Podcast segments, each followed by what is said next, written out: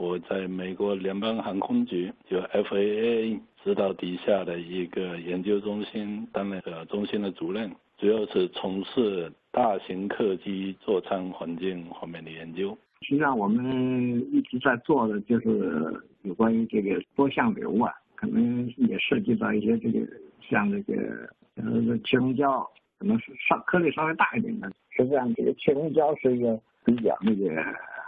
含糊的说法。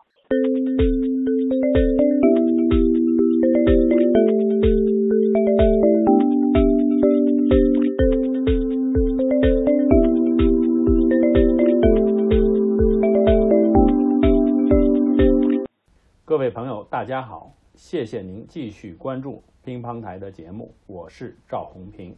疫情之下第七期的嘉宾是两位专家，罗瑞，清华大学教授和陈清燕，美国普渡大学教授，国际行业顶级期刊《建筑与环境》的主编。我的问题是：一、空气传播。在钻石公主号事件中扮演了什么角色？二、新冠肺炎病毒的传播途径是怎样的？三、复工之时，大家应该如何规避病毒传染风险？欢迎转发，感谢推送，谢谢您的收听。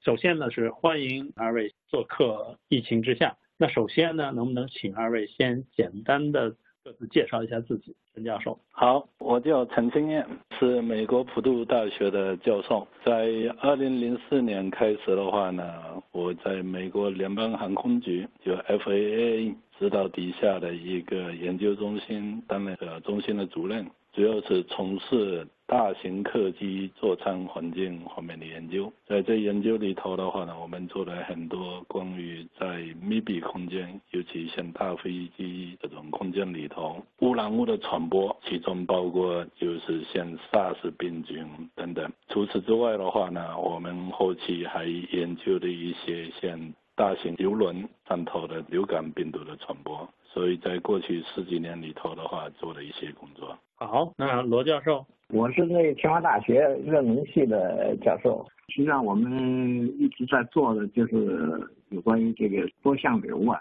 可能也涉及到一些这个像这个呃气溶胶，可能是稍颗粒稍微大一点的。实际上，这个气溶胶是一个比较那个含糊的说法。一般来说，这个颗粒的大小的话范围很大，但实际上这个涉及到的这个。到了一定的尺度的话，就可能是不是一个气溶胶的现象。我们 也研究过一些这个微细粒子在在在空气中到底怎么怎么来运动这样一些课题嘛。这个可能跟这个病毒传播方面，我们想还是有一定的关系。现在比较混乱的说法就是这个这个气溶胶。每次气溶胶传播跑出来，都是说的这个作用有待于这个确定，不是那个什么特别那个明确，这个会引起一个很大的误会，就是特别是涉及到这个就是室内的时候，这个空气，就是以前叫空气传播，现在改成气溶胶传播，到底这个病毒会不会大范围的传播？所以这个有些这个防控措施啊，弄得也是很紧张，所以我们想。这个方面应该是，嗯，和这个就是的微粒、微小的粒子吧，比如说小的液滴啊，小的这个灰尘啊，到底在空气中是怎么传播的？这个可能呃是密切相关的，要在这个方面要搞清楚。好，是这个，我想说一下，就是这次呢，这个新冠肺炎疫情来势凶猛，中国政府采取了封城、封户的措施。快速兴建了所谓的方舱医院，另一方面呢，现在呢又特别迫切的是复工这个问题呢，已经提到了议事日程。如何减少和避免这个公共交通系统，包括公共建筑的病毒传播的途径，是大家特别关心的问题。所以呢，今天特别请二位呢来讨论一下这个问题。因为我看到，当然很多很多话题了。第一个想到的呢，就是钻石公主号游轮。是一个非常惨的事件，两千六百多人的一个游船，八百多个船员吧，但是呢，最后有六百多，快七百个病例。那么正好呢，刚才程教授也讲了，就是说你在二零一五年就系统的做过这个流感在游轮上的传染途径，我不知道程教授能不能在这方面稍微的给我们讲一讲关于这个钻石公主联系这个讲讲你们的研究的成果啊，或者说分析一下钻石公主号的这个问题。好。因为在游轮里头的话呢，住的这个舱位呢有在这靠近海边的，这就叫外舱；还有一些舱位呢是在中间的，是内舱，它没有窗户，然后就所有的这个空气呢都通过中央空调送下来。还有这些船员的话呢，他们大多数都住在底舱，也就是住在水底下了，所以呢，他们的这个空气也都是通过中央空调传下来送下来。那中央空调在平时这游轮运行里头的话呢是没有任何问题的，因为它是提供了一部分就是外头的新风，也就是说空气质量比较好的这个空气啊送到各个舱位啊，让大家保证有足够的氧气。然后呢，为了省能，就是说这个空调系统的话呢，会把一部分就是抽回去的空气，它虽然二氧化碳浓度比较高，但是呢温度还是比较合适。所以呢，它就跟原来外头的新风的话进行混合，然后过滤以后呢，再送到这个舱内。这种空调系统呢，跟我们大型商场办公楼的中央空调系统一般来说的话都很相似。所以呢，平时呢是没有任何问题。但这次为什么重视呃号这个游轮出了这大问题呢？就是因为你抽回去的这个空气里头呢，可能是含有病毒。我们这里头当然做了一个比较大的假设，就是说这病毒呢是可以通过这个空气传播的。那刚才罗教授也说了，就是病毒的话呢，它可以浮在这个颗粒物上头，地上是浮在颗粒物上头。因为气溶胶的话呢，通常呢这英文名称呢叫 aerosol eroso 这个定义跟这个颗粒物 particle 这个定义是有点点不一样。但是呢，我们觉得就是说，从科学的角度来说呢，颗粒物会好一点。所以这颗粒物的话呢，抽回去以后，它也会过滤，所以有一部分的话呢，会浮在就过滤器上头。但是呢，因为轮船上头用的过滤器啊，都是粗效或中效的，这跟建筑是一样的。他们过滤比较大的颗粒物的话呢，没啥事。但是呢，如果过滤是比较小的颗粒物，比如说人体呼吸出来的这个颗粒物的话，这个时候就有一定的困难，因为人体呼吸出来这颗粒物的直径呢，大概在二十微米，最大到二十微米，然后最小的话呢，可能就是零点一个微米。那病毒，比如说以 SARS 以前测过，就是说人家测过 SARS 的这个直径的话是零点二个微米。所以呢，就是说一般人的这个可呼吸出来的说话这个出来这颗粒物的话呢，是可以被空气携带，但是呢，就是二十微米呃以下颗粒物，尤其呢就是粒径在三微米以下颗粒物的话呢，就是这些粗效和中效颗粒过滤器的话呢，基本上都挡不住。所以呢，这就我觉得很大的可能性，也就是我怀疑啊，就是病毒的话呢，就通过过滤器的话呢，又送到。可能没有病人那些舱室里头，这就导致在中四号里头有接近超过百分之二十的这人员的话受到感染。因为如果呢只是通常所谓的就是吐沫啊接触的这感染的话呢，我觉得可能比例不会这么大。为什么呢？你就是在内舱那里呃里头的人的话呢，他每天送出去放风嘛，也就是呃一两个小时，接触的可能性不是特别的大。另一方面的话，他出去的话，肯定也是有经过一定的训练，不要有很近的距离啊等等。平时吃饭的话，都是人家呢给他送到这个餐室的这门口，然后他们拿进来吃。所以我也觉得这个接触的可能性的话呢，会有，但是呢也没有那么大。所以很大的可能性呢，是通过中央空调这个系统的回风进来的。而且呢，这一件事情的话呢，最近的这个报章上头也提到很多这个空调系统的运行。因为他们没有用全新风系统。还是用了回风系统，所以这是日本这一次没有做好的一个原因，导致呢大面积的感染。当然了，这点我插一句，就是关于这个事情呢，实际上有一篇挺好的文章，记得在我们班群里大家也有共享，就是思考钻石公主号游轮空调系统，作者是同济大学的教授韩红卫。他这里有一个简单的背景的介绍，就是说在这里头呢，实际上。是时间非常的长，比如说是香港的一位八十岁的旅客，在一月二十号的时候从横滨登船出发。这个呢，实际上他说他是一月十九号就已经出现咳嗽的症状，二十五号在香港下船，二月一号在香港确诊感染新冠病毒肺炎。然后呢，在之后实际上这个航行还在继续，一直到了二月四号，他们要去呃横滨入港的时候。被日本拒绝登岸，这时候他们才卫生防御部门才提出隔离请求，所以呢，最后一直发生到二月十几号，最后造成这么大感染，所以它前后是这样，在前边一开始它根本就没有隔离的情况下，一共是十六天，整个在船上大家没有任何意识到这样的问题，虽然一月二十三号已经封城，这个信息应该是通过。中国的一些游客、微信等等，他们应该知道。但是我这里有一个猜测，当时谁也没有会想到这个问题会这么严重，所以呢，他们没有想到这里会有从武汉来的人，或者说能传到这地方，所以他们以为这块还是太平的，所以没有把它当回事，所以大家也没有去报道啊，也没有去考虑，任何人没有概念，所以这个事儿就当没有事儿一样发生。后来到了二月四号拒绝入港，他们才开始。隔离，所以这里分两个阶段，所以这个就为什么他一下搞得这么大的一个范围。那我不知道罗教授，你对这个问题有什么评论？我的观点就是，像刚才老陈说的，空气因为过滤不好，是吧？这个颗粒可能比较小的，比如说可以呼吸的，比如说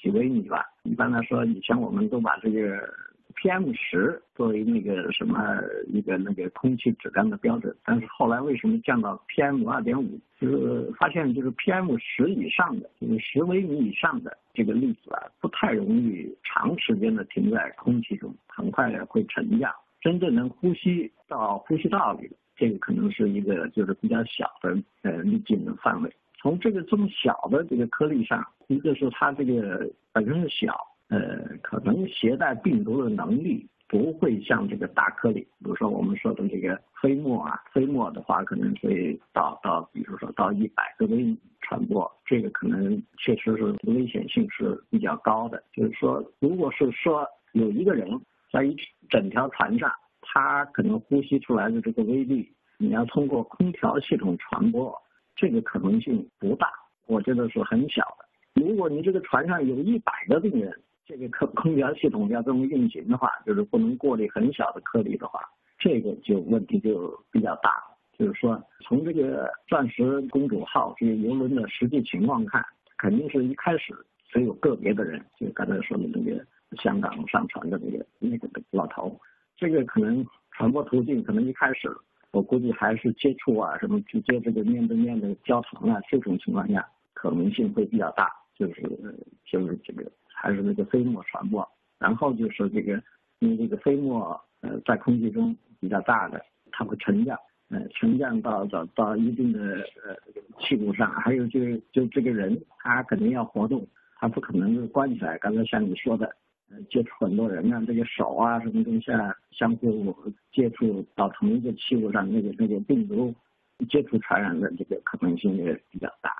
所以我就觉得就是说咱们这个。空调系统在传染源，就是这个病人不是很多的情况下，应该说不会这样。这个，因为它毕竟还是有很大的这个稀释性，是吧？把这个这个这个，比如说一个房间里还有的病毒颗粒，它抽回来然后再混合，这个稀释效果还是很显著的。就是说，这个源太源太少的话，被稀释是病毒要感染人，几乎是不太可能的。这是我的观点。我这样插一句，罗瑞，我就是插一句是说什么呢？我觉得你讲的非常重要，而且这也是我们想传递的一个信息，就是实际上在一般的空调系统里，在一般的情况下，实际上问题不应该特别大。在哪儿呢？就是说，比如说 WHO 它有一个联合调查组做了调查以后，它有一个发布会，在这里它关于传播途径的定义啊。他就说的非常清楚，因为这是大家最关心，到底是什么途径。所以现在从这儿说，目前认为新冠肺炎的传播途径主要是呼吸道飞沫传播和接触传播。这也是为什么我看到在班群里，老陈你有说就是洗手、洗手再洗手，这是你对大家的一个忠告。我觉得这点非常的明确。然后这地方他还讲，但是呢，也有证据显示，在部分确诊患者的粪便当中检出了新冠病毒，所以可能有所谓的粪口传播的途径。另外，他还提到一些案例也提示，这是非常弱的提示，不排除在一个密封相对小的空间内存在呼吸道气溶胶传播的可能性。实际上就是刚才罗教授说的，这个所谓的气溶胶，就是我们以前说的空气传播，只不过大家换了一个名字。那么这个就说明，实际上最主要的传播方式还是呼吸道的飞沫、唾液和接触，所以这两个是最最主要的传播方式。所以要不是密闭的，比如说像游轮或者是飞机这种情况下，空调系统应该做一些特殊的考虑。一般的，我估计在空调系统里传播的可能性相对比较小。我不知道你们同意不同意？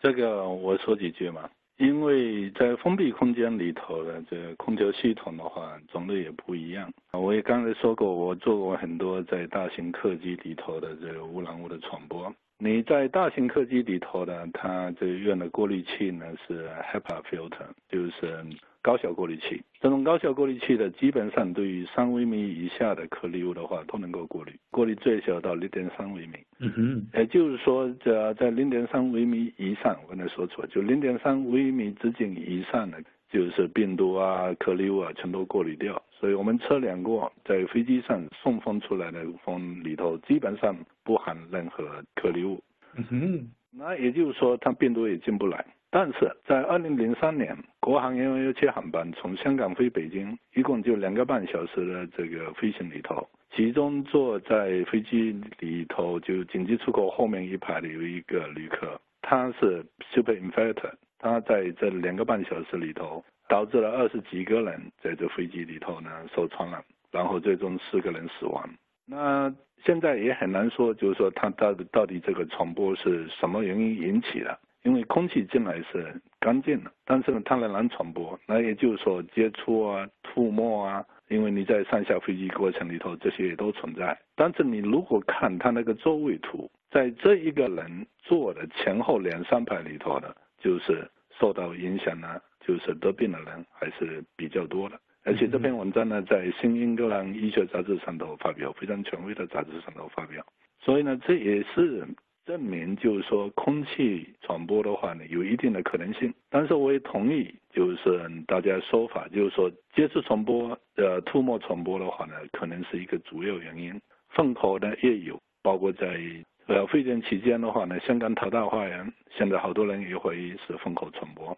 但是呢，空气传播的话呢，我觉得不能排除，因为除了这个例子以外。在原来那是更早一点一次的，就是阿拉斯加航空公司有一架飞机呢，它当初就是空调系统坏了，在那边修理，结果呢，在这三个小时里头的这些旅客啊没有下飞机，就是导致的话呢，大概是百分之六七十的人呢，最后都得了流感。所以呢，那个时候大家都坐在飞机里头都没有动，所以呢，就是说接触传播、吐沫传播，你说。不可能就是一整架飞机都吐沫传播，那人 那里头人都在哇哇说话，那呃不太可能。所以呢，那是空气传播一个很典型的例子。而且呢，最近就是我说最近就是去年跟前年，有马里兰大学的 Don Milton 教授，他原来也是哈佛的公共卫生大学的这个教授，他就是做这个流感的研究，他证明就是说流感呢在空气里头传播的是可能的。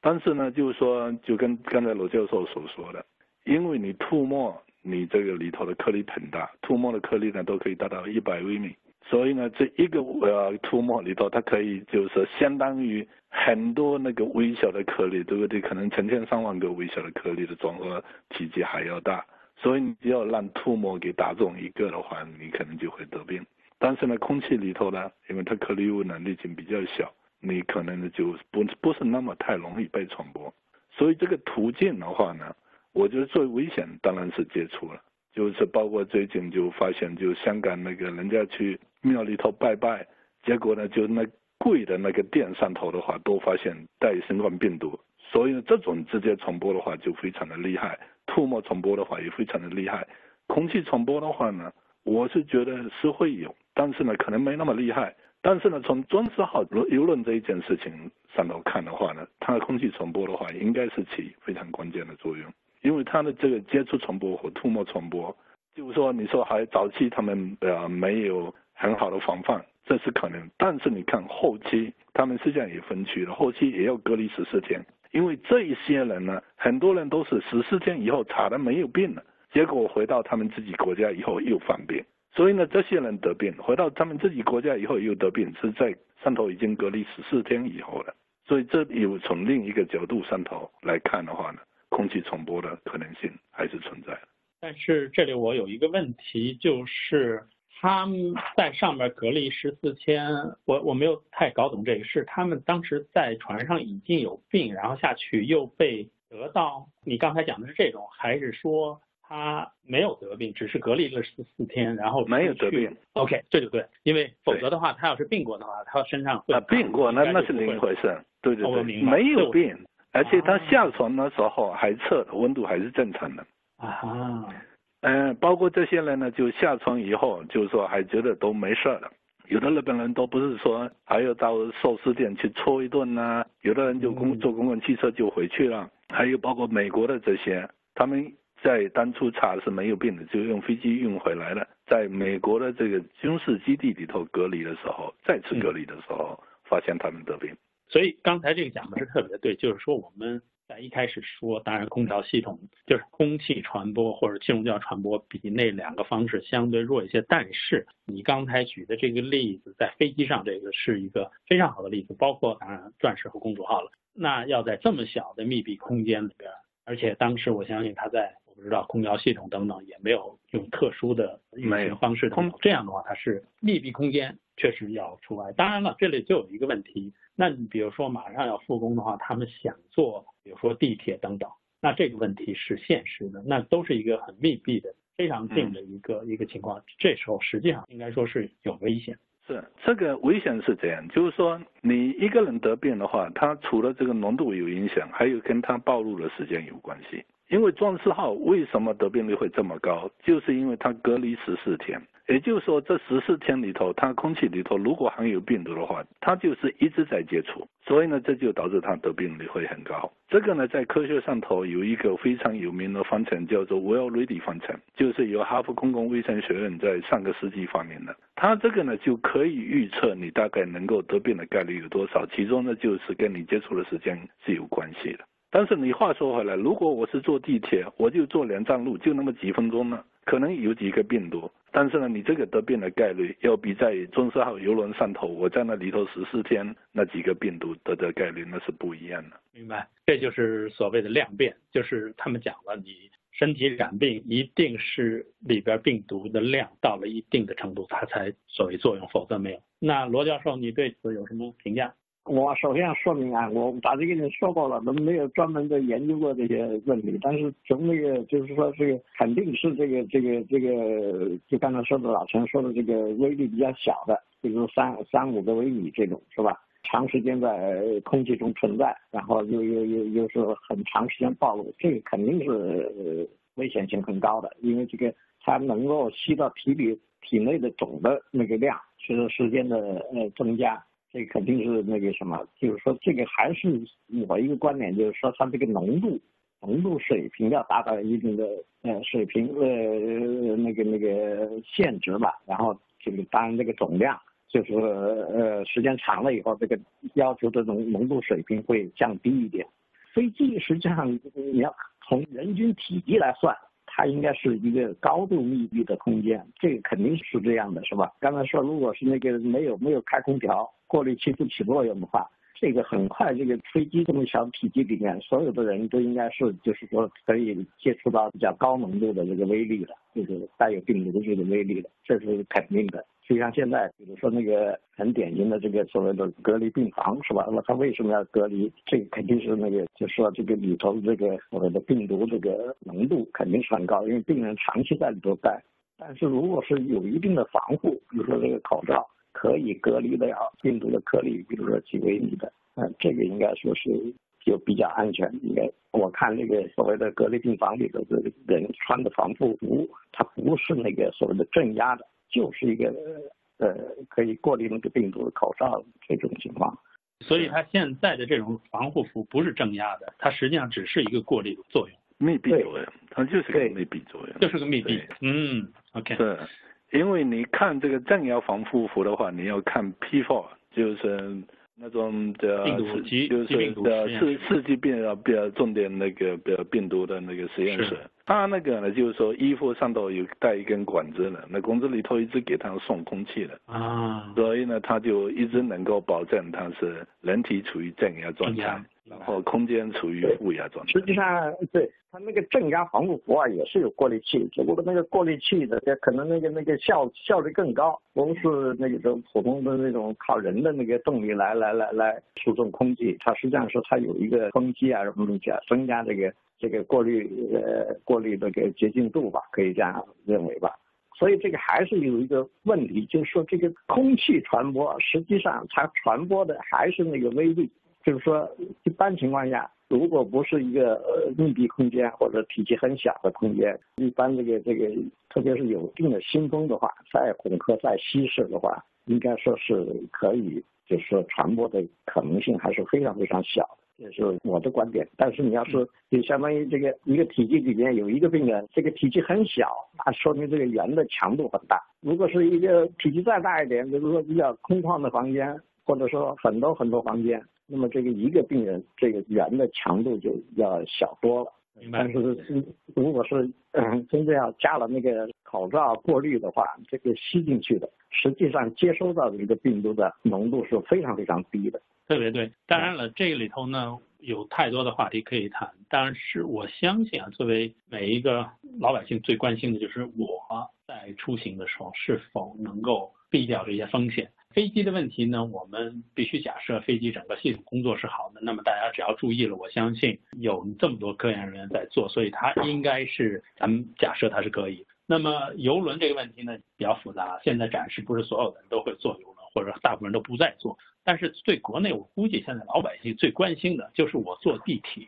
危险性有多大。然后呢，我在家里隔离的时候。因为桃大花园有这个下水道互相传染这个问题，那么就这两个问题，我不知道你们怎么样来评估它的危险性。比如说坐地铁，能不能先讲一下？我说吧，就是坐地铁的话，我个人认为最大的危险性呢在于接触传染。因为地铁，你看，你人坐在椅子上也好，你就是不要扶的手也好，你都是大面积的接触。刚才我说了，在香港的庙里头，那个贵的那个垫子上头都可以检测出来新冠病毒的话，那你屁股坐在椅子上，那椅子上也会有这种病毒。你一旦你屁股上有病毒的话，你手一摸，然后可能又摸到什么脸啊什么之类的话呢，你就可能就中签了。然后你这些扶手，虽然它会要每天消毒一到两次。但是你想看，你从一站到下一站的话，这期间的话呢，这多少人这手摸过那个扶手？我觉得这是一个最大的这个接触的感染。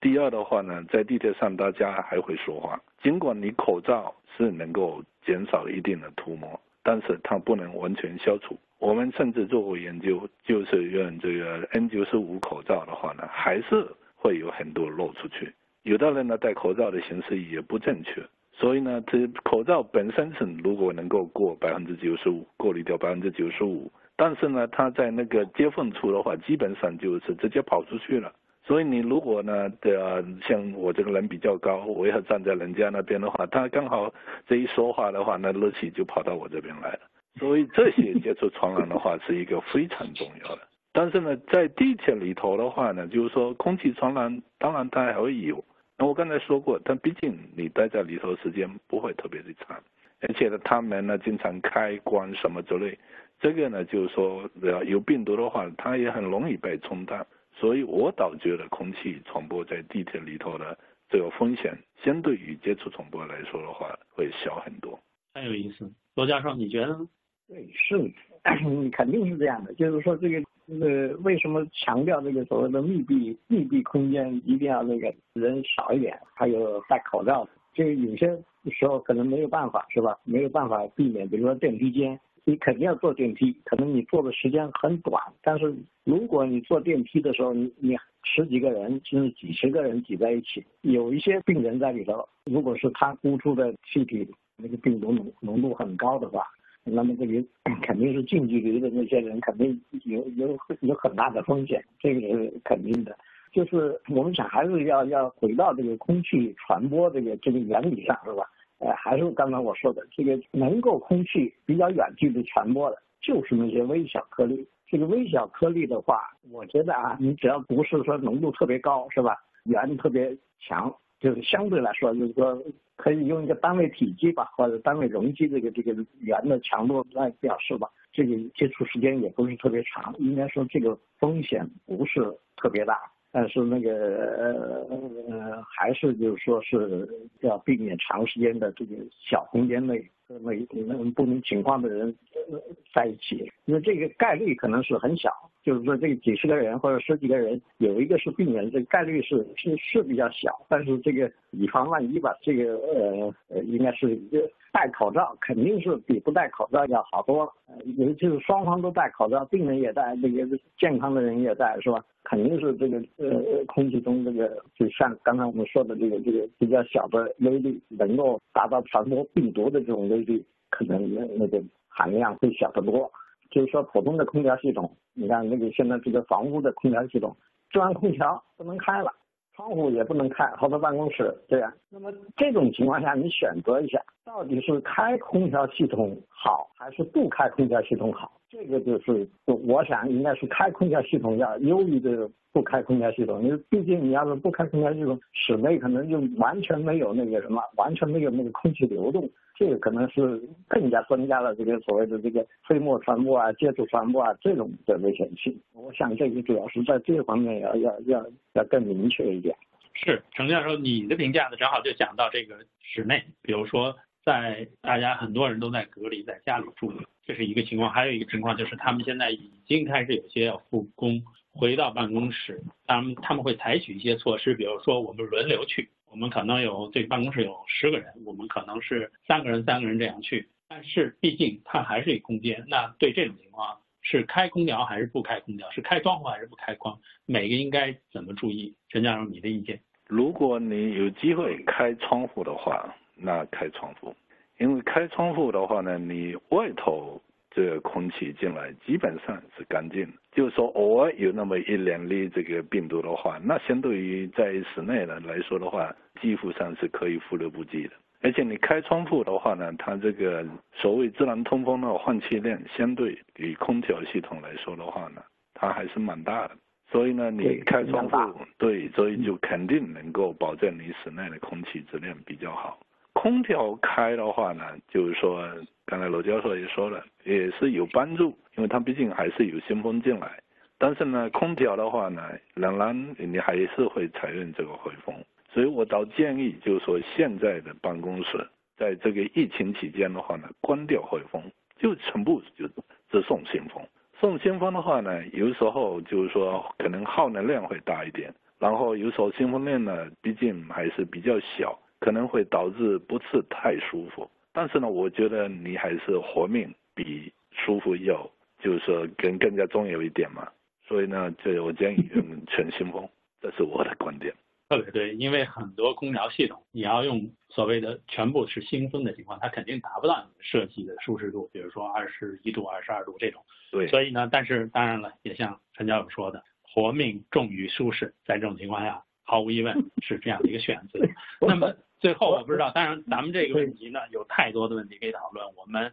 这是第一次，那我就不知道在最后，请你们两位在对这个问题有有没有什么你们还想进一步补充的？罗教授刚才想说，你你他先说吧。这个新风全新风是吧？这次都是想想到的，我倒觉得有点点回风，有的时候可能是不是更有利？你比如说这个呃，你的这个整个系统里面有一个房间是有那个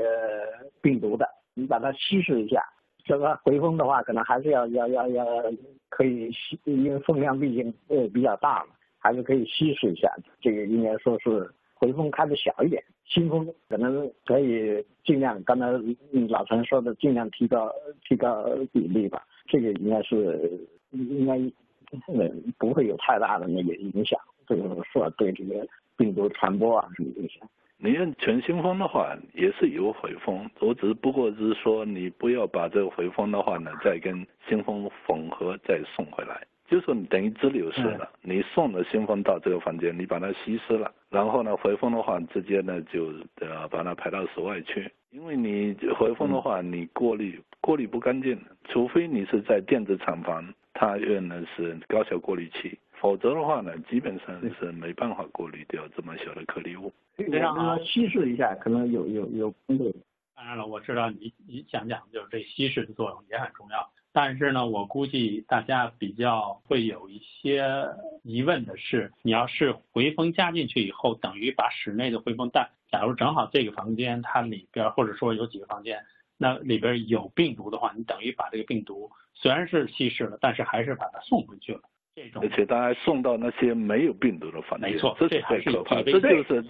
这就是装饰装饰号的问题，对不对？行，我的意思还是这样，就是说。从目前看啊，就是各种各样资讯看起来呢，就是各种各样的这个传播形式都存在。但是呢，我个人虽然是做空调的，做空气做比较多，但是个人倾向还是就是唾沫传播、接触传播的话，还是主要的这个传播形式。空气传播的话会存在，但是呢，毕竟空气的话呢，都或多或少会经过过滤啊等等，所以呢，它浓度不至于像接触传播、涂沫传播那么厉害，一下子就到你身上。所以呢，空气传播的这个风险呢稍微小一点，但是呢，仍然还是存在的。所以要做好个人防护的话，我一直都在说，洗手、洗手再洗手，因为这个你的手这摸那摸，这七碰八碰。你知道吗？你呃，你无论是有意的、无意的，你每天都接触你的脸，跟你的手接触你的脸，就是次数是相当相当的多。所以呢，你洗手还要很认真的洗手。有时候我就看厕所里头人家洗手，那么两三秒就洗完了，那是不行的。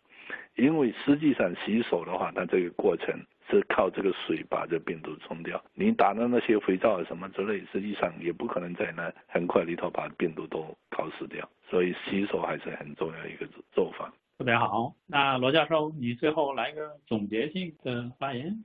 我简单就说，就是说这个实际上这个空气传播这个，后来就是说是气溶胶是吧？可能那个弄得人心惶惶。我的观点就是。对于普通大众，根本不要关心这个，这空气肯定是不会传播的，除非你到那个 ICU 病房去待上一天，没有做好防防护，是吧？这个可能性，这个空气传播肯定是可能的，是吧？一般情况下不用太担心。比如说我们这个这个这个学校里一说气溶胶传播，就说这个甚至好几十米，是吧？这个楼上楼下有一些空气对流啊，就把这个病毒传过来了，这个是完全是不可能的。这个一定要说清楚，现在老是这样，这个气溶胶空气传播变成气溶胶传播以后，老是说不确定，要要要那个对公众的影响太大了，各种各样极端的这种防控措施都出来了，这个实际上是毫无帮助的。就说这些特别好，我觉得这个都是非常专业的一些评价，非常感谢今天，因为确实我们这个有时区的问题，所以联系起来比较困难，特别感谢。那我们节目就到这里结束，非常感谢。嗯